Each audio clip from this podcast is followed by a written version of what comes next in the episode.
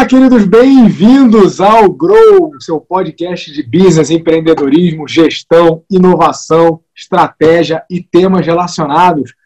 Toda semana aí com episódios é, inovadores, pautas quentíssimas e suculentas.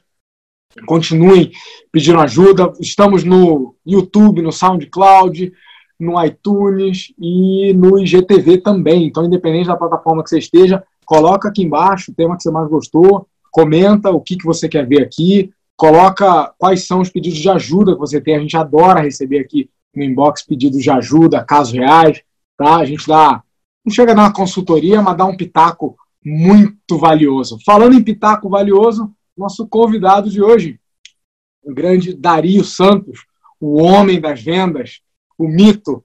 Dario, bem-vindo, meu querido. Coisa boa ter você aqui. Obrigado, o prazer é meu. E vamos com tudo hoje. A pauta é quente, vamos falar sobre vendas e como que a gente consegue montar, construir times de alta performance.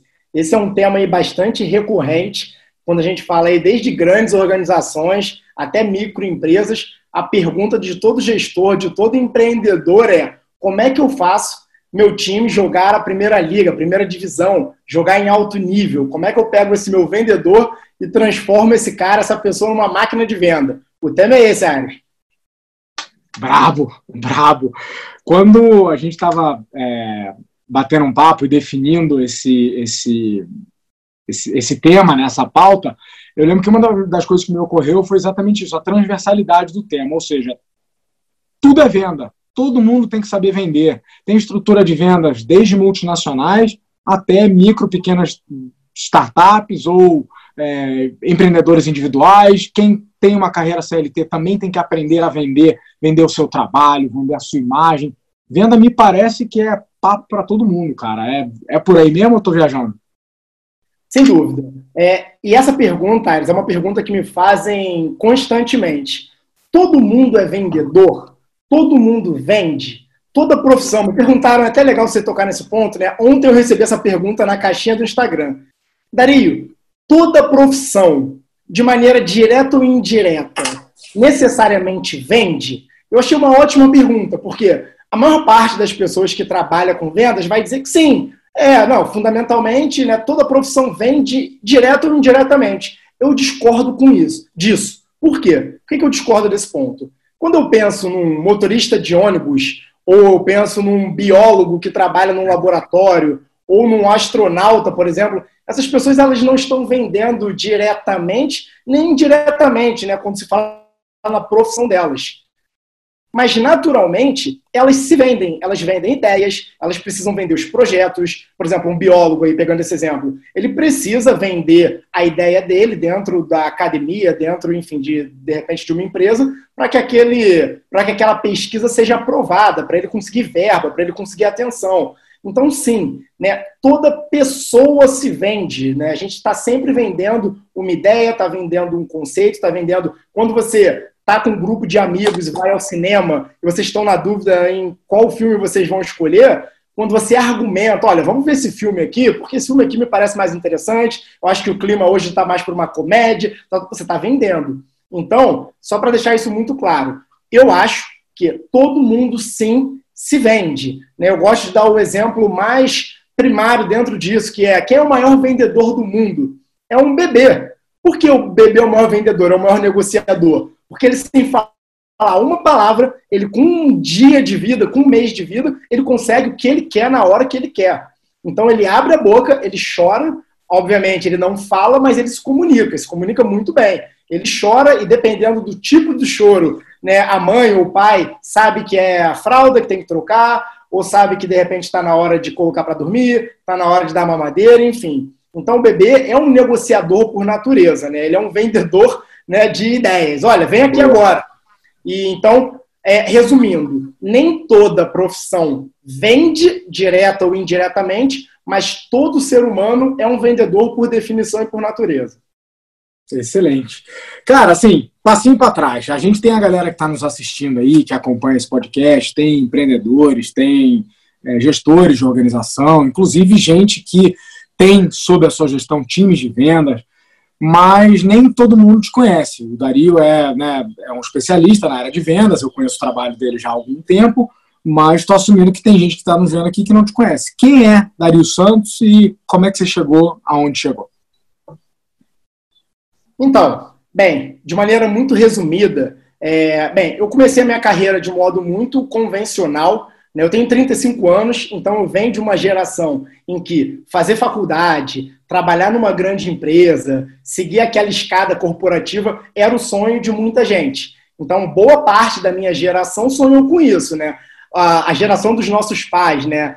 Pessoal aí da década de 50, 60, 70 tinha aquele sonho de, né, eventualmente, trabalhar no funcionalismo público, fazer carreira no Banco do Brasil, fazer carreira, enfim, né, em um concurso e passar 20 anos lá. A geração seguinte, né, década de 80, início da década de 90, né, já tinha uma outra ideia, uma outra ambição de carreira. Né? Então, eu comecei minha carreira na L'Oréal, num programa de trainee, né, sou graduado em comunicação social na UERJ, né, na Universidade do Estado lá do Rio, e segui essa carreira ali normalmente. Depois de alguns anos trabalhando na L'Oréal, Aires, eu conheci é, alguns profissionais que tinham saído da McKinsey, de consultoria, que estavam abrindo uma startup aqui no Brasil, lá em 2010, chamada Groupon. Não sei se todo mundo vai lembrar de Groupon, Peixe Urbano, né, que eram aquelas empresas né, de compras coletivas, né, que lá no ano de 2010, 2011 fez muito barulho. Aquela coisa, né, eles colocavam uma oferta que se atingisse um número mínimo de compradores, a oferta estaria válida a um preço né, com desconto muito bacana, 50%, 60%, 70%. Então, durante muito tempo, isso foi um grande boom. Eu lembro, Aires, inclusive, que eu pedi demissão da L'Oréal e eu, como, como eu tinha entrado no programa de trainee, a empresa investe muito nesses programas, nesses profissionais, eles imaginam que o profissional vá fazer carreira lá, né? Até para pagar Sim. o investimento. E eu saí, né, logo nos primeiros anos. E eu lembro, né, das pessoas lá falando, do diretor da área, olha, Dari, você vai se arrepender. Ir para uma startup, qual a chance de uma startup dar certo, né, no meio de tantas empresas? E realmente, o discurso está certo, né? A chance de uma startup quebrar é maior do que ela do que de fazer sucesso, né? A cada 10, talvez uma ou duas ali vão vingar, né? O Aires, que é investidor anjo, sabe bem disso, né, Aires? Bem menos, bem menos. É, é realmente é um, do ponto de vista estatístico, né, é um, é um desafio. E, e eles estavam certos, né? Mas e aí, o que aconteceu? Sem dúvida. E aí, enfim, eu acabei tomando essa decisão. E essas decisões de vida, Aires, quando elas são muito né, difíceis, né? É, porque assim, pô, largar realmente uma carreira numa multinacional para ir para uma startup, vale a pena, não vale? Eu acho que todo mundo aqui, né, que está ouvindo a gente, já passou por uma situação da vida em que você tem que tomar uma decisão que pode ser muito determinante na sua vida, né? Talvez casar com aquela pessoa ou não, mudar de cidade, aceitar aquele emprego. E eu uso um método para tomar decisões complexas que é o seguinte: em primeiro lugar, eu sei que qualquer decisão muito difícil, eu vou ter mil razões pró e mil razões contra. Então, simplesmente colocar as coisas numa balança provavelmente não vai adiantar muita coisa, porque a balança, ao final dessa comparação, ela vai pender um lado para a esquerda, eu vou botar os outros motivos, ela vai pender para a direita e ela vai ficar estática. Então, esse é um momento, pode soar até como um clichê, mas esse é um momento de fato em que você precisa seguir muito o seu instinto. Porque as pessoas vão te dar mil opiniões, você mesmo vai ter as razões para ir para qualquer um dos lados, mas esse é o momento para você se ouvir. É, porque o que é um instinto? O que é intuição? Ela é a soma de uma série de experiências que você teve ao longo da sua vida. Né? Muitas vezes você errou, muitas vezes você acertou. Então, existe uma espécie de algoritmo interno né, que consegue, né, olha, se você fizer tais e tais e tais movimentos, a chance de acontecer X ou Y ou Z é tanto. Então a intuição é isso, né? Ela é uma soma de todas as experiências que você teve na sua vida, das decisões que você tomou. Não é nada é, esotérico, não. Na verdade, é algo até né, muito é, é palpável. E foi isso que eu fiz. Resumindo, tomei essa decisão, fui para uma startup, larguei tudo, e a empresa tinha coisa de 12, 15 funcionários. Né, bem assustador fazer esse movimento, Aires. Chegar numa empresa, é, todo mundo no chão. Zero, né? Zero, zero, zero todo mundo no chão, comendo pizza, trabalhando, virando noite. E assim, na primeira semana eu falei, putz, fiz merda. Fiz merda, sabia que minha intuição, cara, estava errada, você já fica se culpando, né? Resumo da obra, dando um fast forward aqui, depois de um ano e meio, a empresa de 15, a empresa tinha 1.200 funcionários. Eu que entrei para gerenciar duas ou três pessoas, estava com um time de mais de 80, 90 funcionários. O salário, comparado ao meu salário anterior, mais do que triplicado tinha. Enfim, então, é... e aí que lição que fica? É, olha, na... existem momentos da vida em que arriscar faz muito sentido. E por que, que eu fiz isso? Eu estava muito jovem, 25 anos, sem filho, minha empregabilidade ainda era alta, caso tudo desse errado. Porque é muito legal, Ares, quando você conta uma história de sucesso, né? Pô, deu certo, pô, a empresa bombou, brilhou. Eu podia estar aqui falando assim, cara... A cagada ninguém conta, né? A cagada ninguém conta, a cagada ninguém posta, né?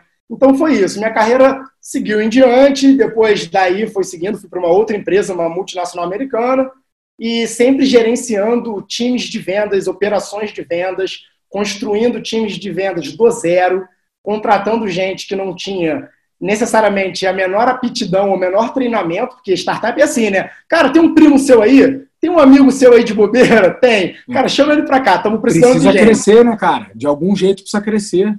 Precisa crescer, geralmente não tem muito dinheiro para trazer profissionais né, de alto calibre né, para todas as posições e para todos os níveis. Então, assim, cara, traga um primo teu aí, desde que ele seja um maluco esforçado. Sou esforçado já tá valendo. Né, que a gente vai treinar esse cara aqui para livrar vendedor. Então, construir né, ao longo de mais de 10 anos operações de vendas do zero, né? Ah, tanto em termos de né, estrutura quanto em termos de cultura. E aí depois, Ares, de mais de 10 anos né, no mercado, eu passei por um período aí de revisão de conceitos, de valores, de vida, e eu fui fazer um sabático. Em 2017, uh, ah, larguei tudo e fui fazer uma volta ao mundo. Fiquei um ano e quatro meses viajando, conheci mais de 50 países, é, cinco continentes, e foi uma experiência de vida única. Quem puder, quem tiver a chance em algum momento, claro, tirar um ano, e um ano e meio da vida simplesmente para viajar não é realístico para todo mundo, mas quem tiver a chance de tirar talvez algumas semanas ou alguns meses, cara, para explorar é, realmente outros países, outras culturas, é, eu digo que valeu mais do que qualquer MBA que eu tenha feito e assim é uma escola, é, é um MBA diário, né? Você viajar, viajar sozinho principalmente, assim é uma viagem. Poucas coisas. É. Poucas coisas ensinam tanto quanto viajar, quanto conhecer o mundo, né? quanto ir ver aquelas coisas que a gente só ouve a respeito.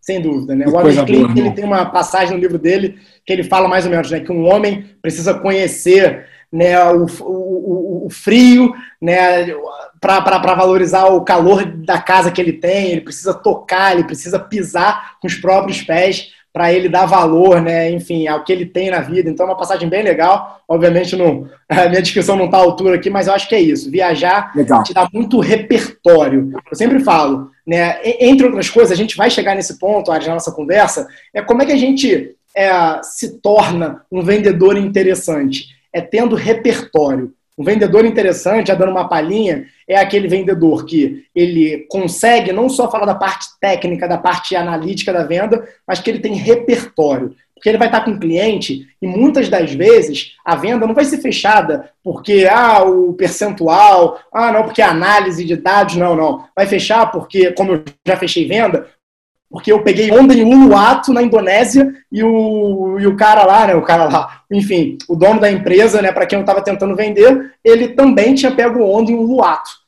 E caramba, você já foi para a Indonésia? Pô, a gente falou uma hora durante surf, durante Indonésia, durante viagem, e a venda ficou, entre aspas, em segundo plano, e naturalmente no final foi só uma formalidade a gente dar uma canetada ali. Porque a sintonia, a empatia já tinha acontecido. Então, viajar, ler, é, enfim, se desenvolver te dá isso, te dá repertório. Legal. E aí, nessa, é, essas tuas passagens, então, inclusive você passou pela Expedia também, não foi? Passei pela Expedia, fiquei durante, é, a, a, a, empresa onde eu trabalhava era Homeway, que foi comprada pela Expedia na sequência, por 4 Legal. bilhões de dólares. Eu fiquei lá durante quatro anos e meio como head de vendas. Né? Enfim, né? com desafio, e foi um desafio ah, muito importante. É, poder tocar realmente a área de negócio, de viagens aqui de um grupo tão grande. Enfim, mas é, independente, Ares, eu te diria que, né, e a galera que está ouvindo aqui, né, do tamanho da empresa ou do segmento, os fundamentos da venda, né, e como se toca uma área de vendas, é, se parece muito. Né, ah. Obviamente, guardadas as suas devidas características, mas o fundamento mesmo ele é muito parecido. E é por isso que esse bate-papo, Ares, é tão importante né, de a gente estar tá dividindo aqui com a nossa galera, né, com essa audiência. Bora, bora. Então vamos cair assim de, de cabeça nisso aí, né? A gente já falou um pouquinho sobre a transversalidade disso aí, né? Sobre como se aplica para quase qualquer modalidade de carreira. E dúvidas que normalmente eu e qualquer outro empresário é, costumam ter é o que diferencia uma área de venda? Porque assim, todo mundo busca vender mais. Eu tenho certeza que esse assunto em pauta de boa parte dos meus clientes, os números comerciais, o acompanhamento, assim, no nível de jogo que a gente joga, de empresa que a gente joga, não tem nenhum bobo ali, alguém que não está acompanhando os KPIs, né?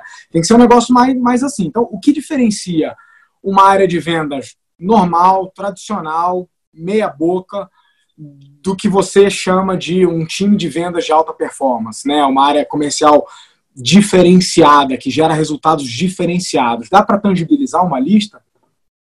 Definitivamente, Ares. Bem, só faltou um detalhe aqui, né? Atualmente eu estou empreendendo, né? Então eu estou jogando esse jogo agora com a minha marca própria, com a minha marca pessoal. Boa. Os desafios são bem é, diferentes. Ares, existe sim. Uh, é muito curioso, porque assim, quando a gente está olhando uma grande empresa de fora, né? Você pensa numa multinacional ou numa empresa brasileira mesmo, mas que seja grande, você imagina que os vendedores dessa empresa, que os coordenadores, que os líderes, eles são todos fenômenos, né? Nossa, essa empresa tem uma grande reputação, então cada profissional lá dentro deve ser assim, o Messi, o Cristiano Ronaldo da sua área. Isso não é bem verdade. Uh, eu já me surpreendi muito fazendo projetos nessas empresas, empresas pequenas, né, isso né, é até mais latente. É, áreas de vendas ainda são tocadas de maneira muito, eu não quero usar o termo amador, mas ainda são tocadas de maneira muito assim intuitivas, né? Vamos chamar assim. Né, você entra na empresa para fazer um projeto, atualmente eu tenho uma empresa de consultoria, então eu sempre vou lá para entender qual é o problema, o que, que pode ser melhorado. E quando você pede para ver, né, olha, como é que vocês medem performance dos vendedores? Como é que vocês medem resultado? Como é que você sabe quem está indo muito bem, quem está indo muito mal? Onde é que pode melhorar? Né? Eu penso a venda como uma mesa de DJ, né, com vários botões, em que você tem que ficar ali ajustando né, a todo momento ali a frequência, ali o volume e tudo mais. É, e é muito curioso ver que muitas dessas empresas não têm essa mesa de operações o líder, o gestor, o gerente, o dono, eles não têm visibilidade nenhuma do negócio. E aquilo que não pode ser né, é, medido, aquilo não pode ser melhorado. Então você precisa ter métricas. Eu acho que isso é a linha que define né, uma empresa que está pronta realmente para jogar o jogo, a empresa que vai ficar ali com a corda no pescoço todo mês tentando descobrir o que está acontecendo. Então, acho que assim, essa é a linha básica. Se hoje você que está ouvindo a gente, se alguém te pergunta hoje, olha, qual foi a média de vendas do seu vendedor X? Ou qual foi a diferença, qual foi o crescimento, a diferença percentual de um mês para outro? Se você não consegue dar essa resposta em um ou dois minutos, que é o tempo que você vai levar para ligar o computador e abrir o arquivo, você está com um problema grande, tá? Ah, Dario, mas então quer dizer que eu preciso contratar uma plataforma de gestão de CRM? Não, não precisa. Se puder, pode ajudar, mas você pode fazer isso num Excelzinho básico. Assim. Então as pessoas têm essa impressão que para fazer algo é, bom, algo assertivo, precisa de ferramentas muito complexas. Não, faça isso hoje. Você que está ouvindo a gente aqui, se você não tem essa visibilidade hoje, abre aí uma planilha de Excel, coloca aba por aba, coloca ali o nome de cada vendedor, coloca por mês, por ano os resultados de cada um, bota bonitinho, compara ali o crescimento de um mês para o outro. Então, assim, ah, Dario, não tenho muito jeito com planilha, com Excel. Chama, de repente, alguém na sua empresa, talvez a pessoa do financeiro, ou aquele analista ali que não, tá melhor. Ou, ou, vai fazer uma porra de um curso de Excel, né? O cara quer empreender, não quer dominar Excel, tá de sacanagem, é. né? Enfim. Exatamente. Então, tenha isso, tem esse olhar, tem essa cabeça numérica, de, de, de métricas mesmo. Isso, assim, é, é, a grande linha que, que separa né, amadores de profissionais. Que, assim, Sabe que eu recebo muito, muito essa pergunta aqui sobre ferramentas, cara. Ah, qual ferramenta que vai fazer? Falo, cara, ferramenta não vai fazer nada na tua empresa. Entendeu? A boa gestão, o básico, feijão com arroz, você consegue fazer com o básico que existe de ferramenta amplamente disponível e provavelmente gratuita. Uma vez que você tem uma cultura de olhar vendas por números, por exemplo, depois você pode transplantar isso para qualquer plataforma. Mas eu acho muito difícil que você pegue gosto por olhar os números por conta do software ou da ferramenta, né? Então, me parece que tem uma certa sanha, um certo tesão de ferramenta. Você vê isso na, na área de vendas também e pouco nos fundamentos? Total, total. Né? Essa pergunta chega muito para mim também, né? Os gestores perguntando, os meus clientes, não, que ferramenta aqui? Eu separei uma verba aqui para investir em ferramentas, que ferramenta que você recomenda? Eu falo assim, cara, aquele velho clichê, né? A, pô, a melhor chuteira não te faz um ótimo jogador, né? Então não adianta eu te dar um MacBook de última geração, iPhone 11, Apple Watch, né? Pronto, agora você está preparado para a guerra, mas você não sabe nem atirar. Então é foco realmente no fundamento e junto ao fundamento, Aires, existe uma coisa que é negligenciada em muitas empresas, independente do tamanho, que é uma coisa que a gente chama de a criação de uma cultura de venda. Quando eu fui contratado para trabalhar. Fala mais. Oi? Fala mais. O que, que é? Quando eu fui contratado, quando eu fui contratado para trabalhar na Homeway, que veio a ser comprada pelo grupo Expedia, né, que é uma é, líder global aí no ramo de online, de vendas, de viagens, passagens, hotéis. É, o CEO da empresa, ele me fez esse pedido, né, como uma espécie de missão especial. Dario, ele perguntou, você já viajou para a África? Naquela altura do campeonato eu não tinha ido. Ele falou, então, sabe que na África, quando você está na savana, é, não importa, você pode, assim, alguém pode ter te levado lá de olhos vendados, e se alguém tirar aquela venda, você vai cravar assim, cara, eu estou numa savana africana. Eu falei assim, mas como assim? Ok, né? O ambiente, ele falou, cara, tem cheiro, tem, tem atmosfera, tem energia. Você, aquilo ali é único daquele lugar. Então, quando você está numa savana africana, você sabe que você está numa savana africana, independente se alguém te falou que aquilo é aquele lugar ou não. Ele falou, uma área de vendas, ela precisa ter cara de área de vendas, ela precisa cheirar vendas. Se entra alguém nessa empresa que anda pelos corredores, uma pessoa que não conhece a nossa empresa, a pessoa tem que saber cravar, quando ela passar por esse corredor, que isso aqui é uma área de vendas. E, num primeiro momento, aquilo ficou um pouco nebuloso. Eu falei, pô, mas o que será que ele quer dizer com isso, né? De, de tem que sentir? Como é que o cara. Ele falou assim, Dari, é, o que que é, ele, assim, ele me deu um tempo para pensar, né? Obviamente eu fui refletir sobre aquilo e depois a gente discutindo sobre como é que seria criado esse projeto. O que que tem uma área de vendas? Uma área de vendas, ela tem pessoas com nível de energia muito alto. Então, assim, o cara do financeiro, ele vai trabalhar ali, de repente, em silêncio, ele vai trabalhar ali, pô, talvez na dele, de maneira mais comedida, ele vai falar uma outra vez ao telefone, mas ele pode estar ali no casulo dele que não tem problema. Um vendedor, ele tem que ter postura de vendedor, ele tem que ter energia, ele tem que ter sorriso na voz, ele tem que ter, sabe, ele tem que vibrar. Por quê? Porque essa energia, ela fica muito nítida, né? ela fica muito clara no momento de uma venda. Principalmente se for uma venda por telefone ou uma venda por WhatsApp, como nos dias de hoje a gente está né, tá vendo. Então ele falou, Dario, outra coisa que existe em áreas de vendas, o que? Competição. Vendedores, né, pegando ainda a metáfora, né, o exemplo da savana, são como tigres, são como leões, são caça, quer dizer, tigres na savana não, né, mas enfim, são como leões, são caçadores, né? Ele por natureza tem que ser pessoas com sangue nos olhos, pessoas que realmente elas não fiquem satisfeitas, né, com não ou com poxa, vou pensar. Então tem que ser um profissional com um drive muito especial, né, com uma pegada muito forte. Então, ele falou, cara, eu quero ver elementos que mostrem que isso aqui é uma área de vendas. E aí, um exemplo de um elemento, tem que ter um quadro ali com os melhores vendedores. Sabe aquele quadrinho funcionário do mês que tem no McDonald's? Você pode colocar um mural na sua empresa.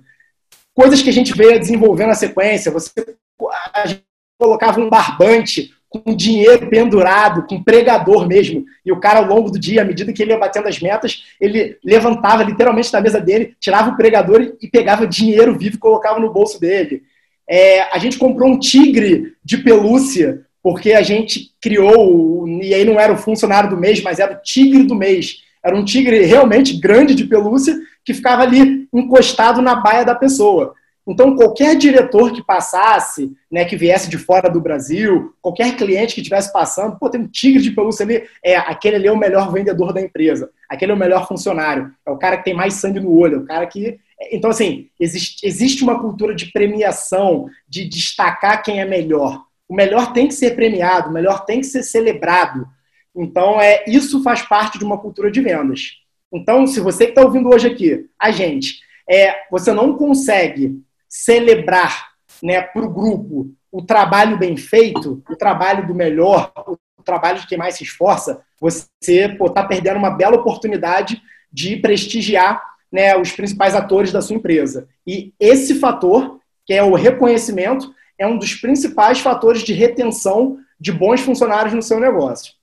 Eu ia comentar isso agora, que isso não é só de vendas, né? O, o pilar de reconhecimento é um pilar importante em qualquer movimento cultural, né? Onde você joga luz sobre o comportamento que você quer fomentar. Né? Então, tem né, basicamente duas maneiras de orientar comportamento: né? O, a premiação e a punição. Claramente, já amplamente comprovado que a premiação, a bonificação é melhor, e um dos tipos de bonificação é uma bonificação moral, um reconhecimento, um apontamento, né, uma exposição, um agradecimento, coisas ao redor desse pilar aí. E isso transcende a área de vendas, né, cara? Sim. Que bacana. Bom, então isso aí, você comentou então um pouquinho de é, da importância da, de uma gestão orientada a indicadores, né? Uhum. De que você tem que, e, e, eu prego muito isso nos meus clientes, né? A gente tem que ouvir a voz do negócio, né? The voice of the business. E, ela, e o negócio fala através de números.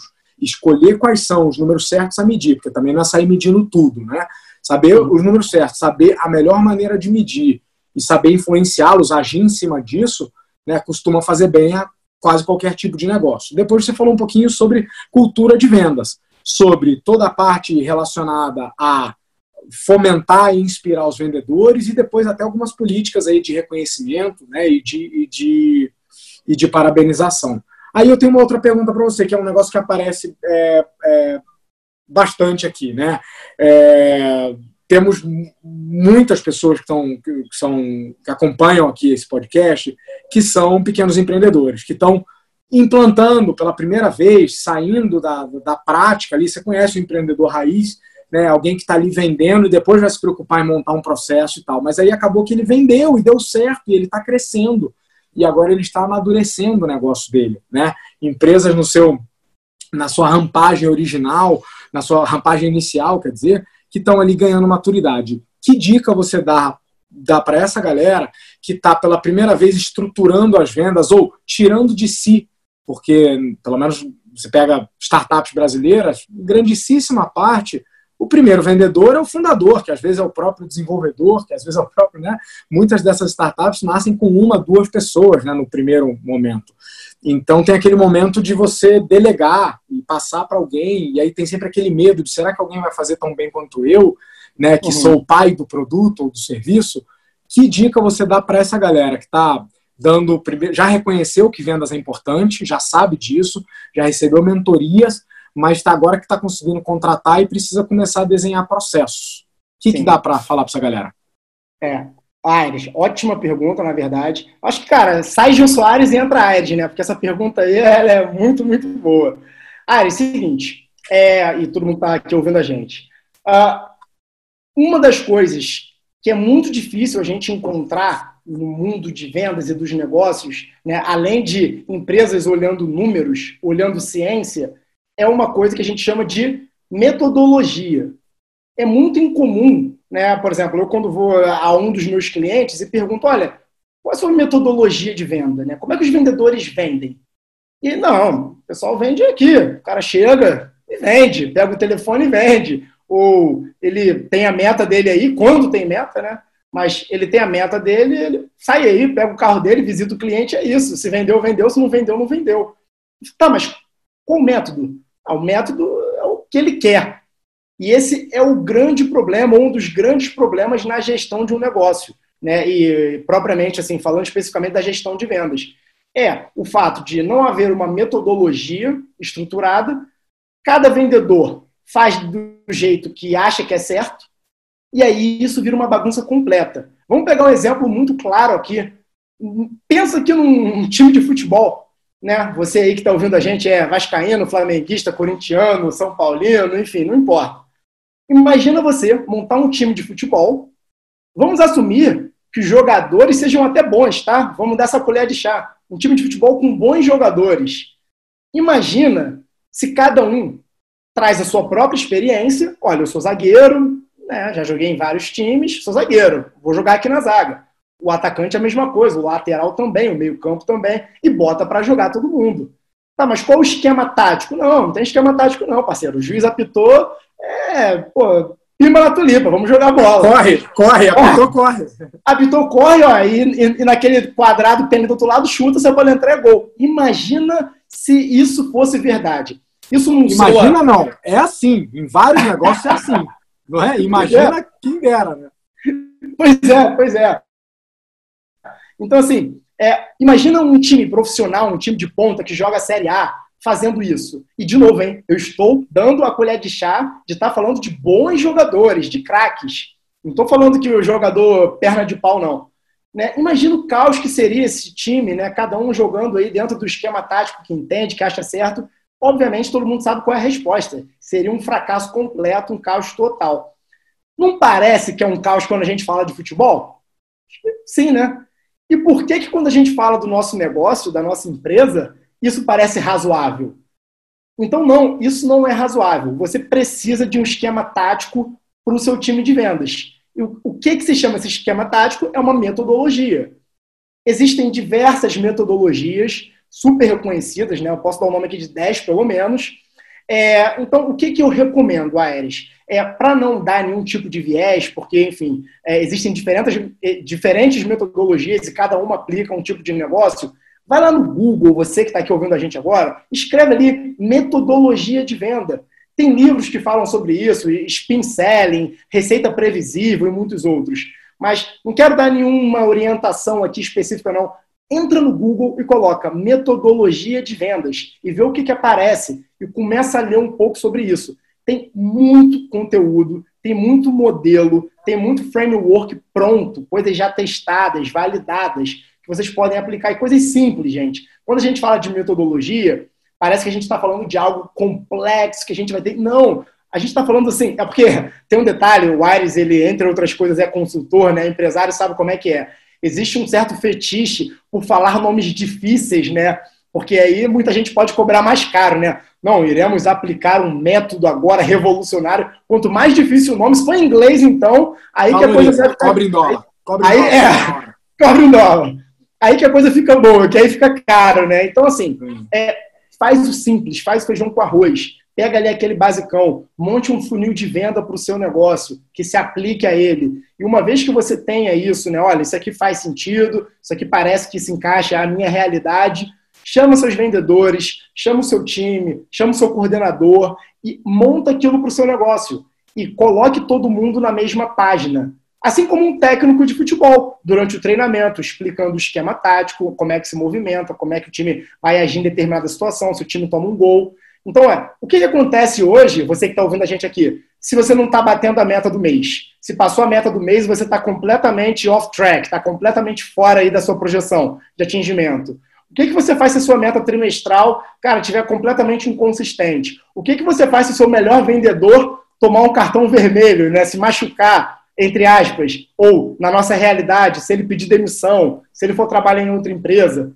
Está vendo o quanto de variável que pode afetar o seu negócio e hoje talvez você não esteja considerando? Então, foco em metodologia, em framework e modelos.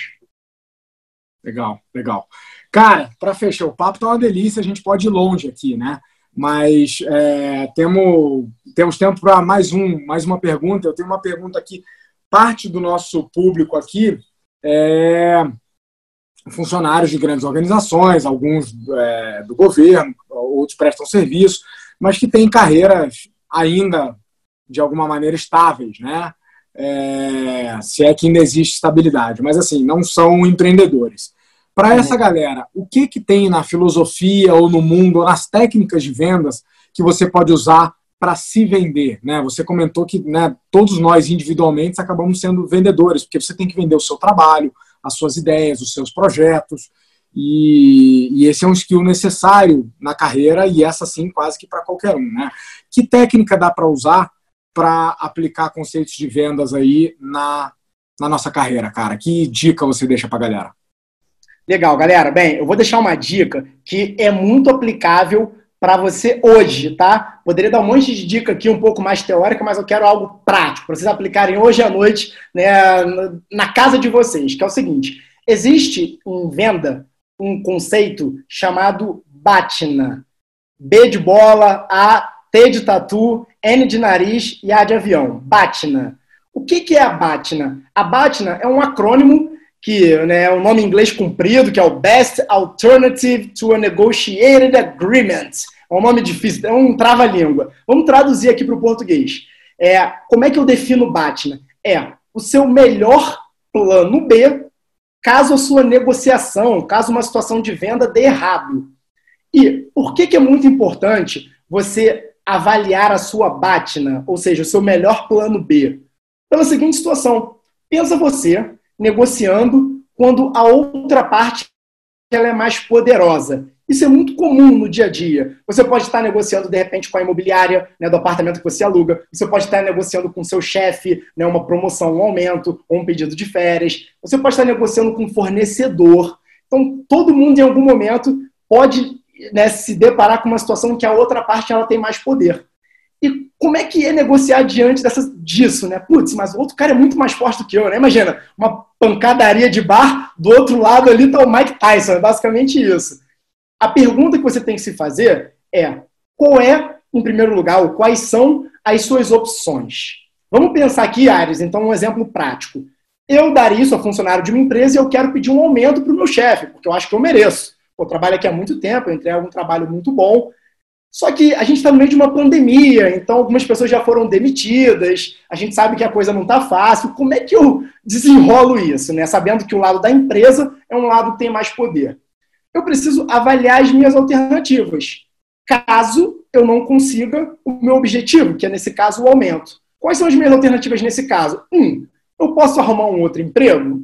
Cara, posso, posso, sempre posso, existem outras possibilidades. Então, essa é uma outra alternativa. É uma alternativa. É, eu posso pedir para mudar de departamento dentro da empresa, caso ali o acordo não role, eu vá negociar talvez com outro departamento daqui a algum tempo? É uma outra possibilidade. É, eu posso pedir demissão e viver de renda, porque eu tenho vários investimentos e aquele emprego não me faz falta? Cara, posso, me planejei para isso, posso também. Ah, eu posso trabalhar no negócio da minha família? Pô, meu pai tem uma empresa, ele sempre me chama para trabalhar lá como gestor. Também posso. Então a gente já listou aqui pelo menos quatro possibilidades. Agora, vamos avaliar dessas quatro qual é a melhor, qual é a que mais me convém. Olha, putz, cara, pedir movimentação para uma outra área, nem sei se é tão legal assim, apesar de eu poder.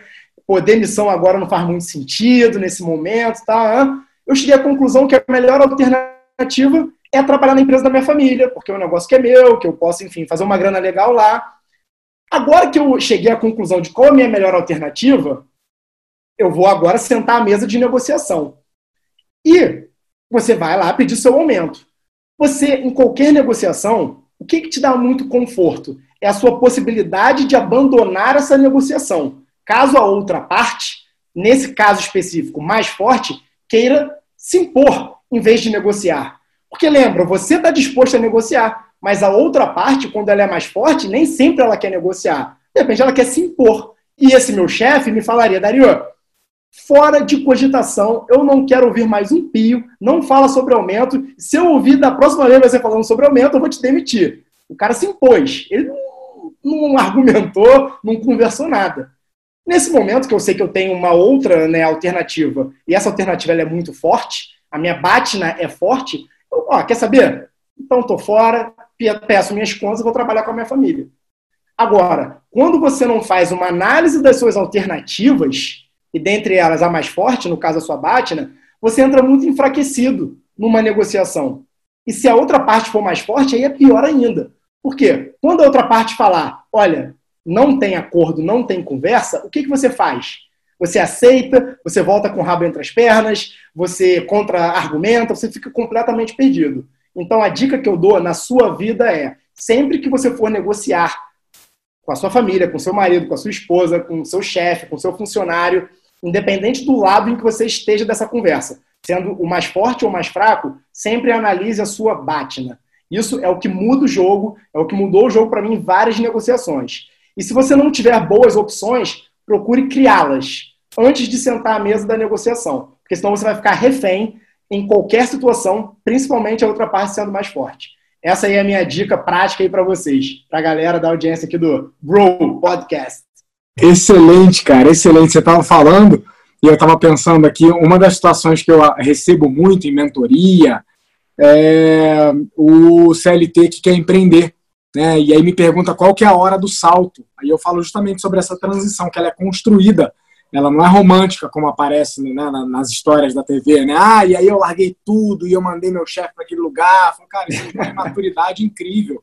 Você tem que construir uma transição até o ponto de você ter uma opção tão boa quanto ficar. Isso te dá liberdade, poder de, de, de negociação, né? E até você ter um, algum nível de segurança para se lançar no empreendimento de maior risco, mas também com potencial maior retorno. E tem tudo a ver com o que você falou, né? Primeiro, construir uma Batna, né? ter opções, e ter hum. opção dá trabalho, porque significa que por algum tempo você vai ter que trabalhar dobrado, né? E, mas tenha algo para levar à mesa de discussão e chegue analisado, né? Foi o que você falou, analise bem, se prepare, né? Não é negociação, não é aparecer pro show, né? Você tem que se preparar, fazer o dever de casa antes, é isso?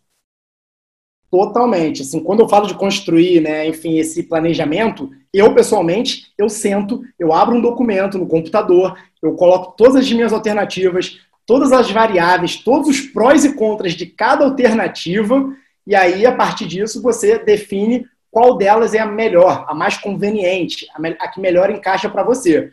E aí, se, como o Aires acabou de colocar, se a sua Batna for pelo menos tão boa quanto né, a sua né, a situação ali, quanto o objeto de negociação, você entra muito confortável, porque você está pronto para como a gente chama né, em inglês de walk away, né, que é sair da negociação a qualquer momento. E essa possibilidade é aquilo que te dá muito conforto. Tente negociar uma oferta salarial ou numa entrevista de emprego ou em qualquer situação, cara, quando você não tem outras possibilidades. Isso te deixa nervoso, isso te faz agir de maneira, enfim, é, é, é refém, né, cara? É muito ruim negociar refém. você.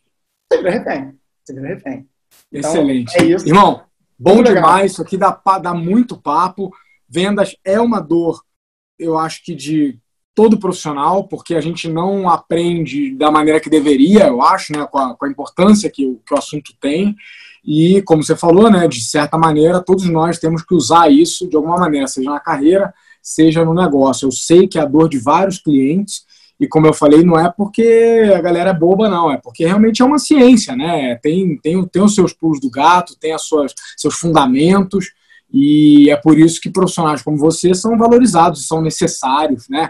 Treinar equipes de venda, estruturar processos de venda, desenhar essa metodologia de venda, porque nem tudo que a pessoa vai achar pronto é, vai, vai caber ipsis literis para o seu negócio. Na verdade, eu julgo que nada cabe, né?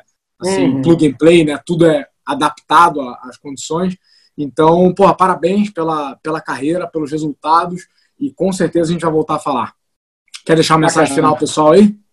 É isso aí, pessoal. Bem, um grande prazer estar aqui com vocês. É, eu acho que a gente falou aqui sobre pontos que podem ser aplicáveis para quem tem uma empresa, para quem também não tem uma empresa, para quem trabalha, enfim, seja você funcionário público, seja você empreendedor, CLT, não importa. Acho que foram dicas valiosas aqui né, tanto aqui para negócio quanto para a vida também. Eu uso Batna sempre com a minha esposa aqui, esses conceitos. Ela, vem cá, você está usando tal coisa contra mim, né? Eu falo, não, não, isso aqui não tem nada a ver. Mas a gente tem que ser até muito cuidadoso aqui, né? Porque senão você acaba, né, enfim, usando técnicas contra é, pessoas do seu dia a dia. Não é, não é, não é certo. Mas é isso. Foi um prazer, Ares, esse bate-papo. Obrigado pelo convite, aprecio. Já estou seguindo aqui o Growcast e vou divulgar para todo mundo aqui nas minhas redes, porque o conteúdo está pesadíssimo. É um, é um trabalho de utilidade pública que você está fazendo, cara. Parabéns também pelo, pelo trabalho e pelo, pelo podcast. Irmão, sempre bem-vindo. Galera, é isso. Nos vemos no próximo episódio. Não esqueça de comentar aqui embaixo o que, que você gostou, o que, que você não gostou, o que, que você quer ver. É, todo episódio a gente está saindo no YouTube, no Spotify, na, lá no iTunes, no IGTV. Então, se você está vendo, não interessa se está vendo vídeo, se você está escutando no seu carro, voltando para casa, deixa um comentáriozinho do que, que você quer ver aqui e voltamos a nos falar no próximo. Dario, irmão, aquele abraço, parabéns. Galera, bro, valeu.